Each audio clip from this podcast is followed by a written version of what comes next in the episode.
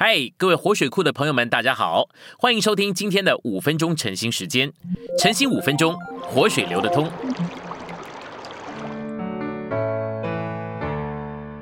第十二周周二，今天有两处经节。第一处是路德记一章十六节，路德说：“你往哪里去，我也往哪里去；你在哪里住宿，我也在哪里住宿。你的名就是我的名。”你的神就是我的神。第二处是马太福音一章十八节，耶稣基督的由来乃是这样：他母亲玛利亚已经许配了约瑟，他们还没有同居，玛利亚就被看出怀了孕，就是他从圣灵所怀的。信息选读：以利米勒在去摩崖地之前，卖了他所有的产业。因此，没有留下一份土地给做寡妇的拿俄米同两个守寡的儿媳，而使他们双手空空。拿俄米这近前的妇人回到圣地，就是回到神经轮中的安息，再次有份于神应许之地的享受，而连于基督的家谱。虽然他的归回是一件大事，却不是借着能力完成的。拿俄米相信神、敬畏神，并尊重神，但他就像是个乞丐。为这缘故。他的儿媳路德去拾取麦穗。路德是个穷乞丐，仰赖他人的怜悯。实在说来，这里没有一点能力。虽然如此，路德却是非常在生命的线上。拿阿米告诉路德，他没有能力再为路德生出一个丈夫来赎回路德，好生出一粒米勒的后代。于是他劝路德回娘家去。路德的回应满了生命。他告诉拿阿米。他愿意跟拿俄米在穷困中回去。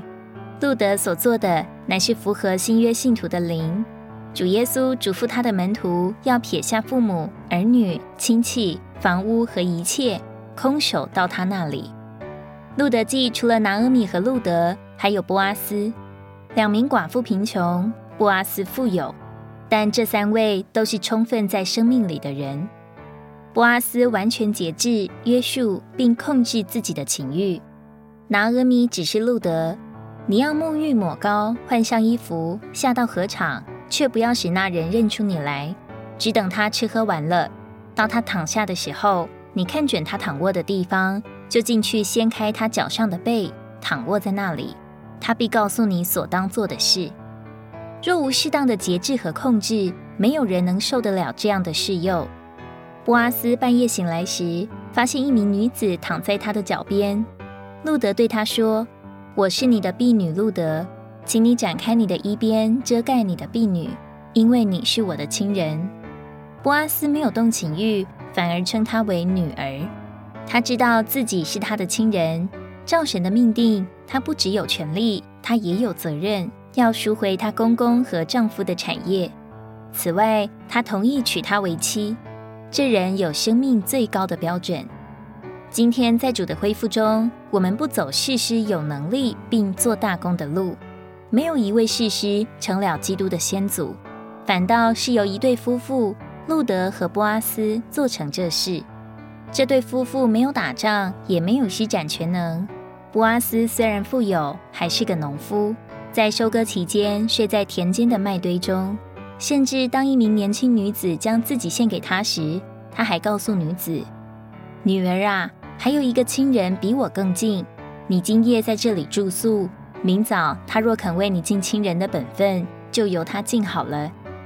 倘若不肯，我指着永活的耶和华起誓，我必为你尽亲人的本分。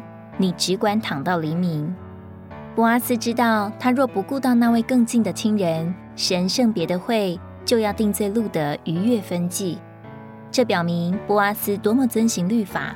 这无关乎能力，全然是基于生命。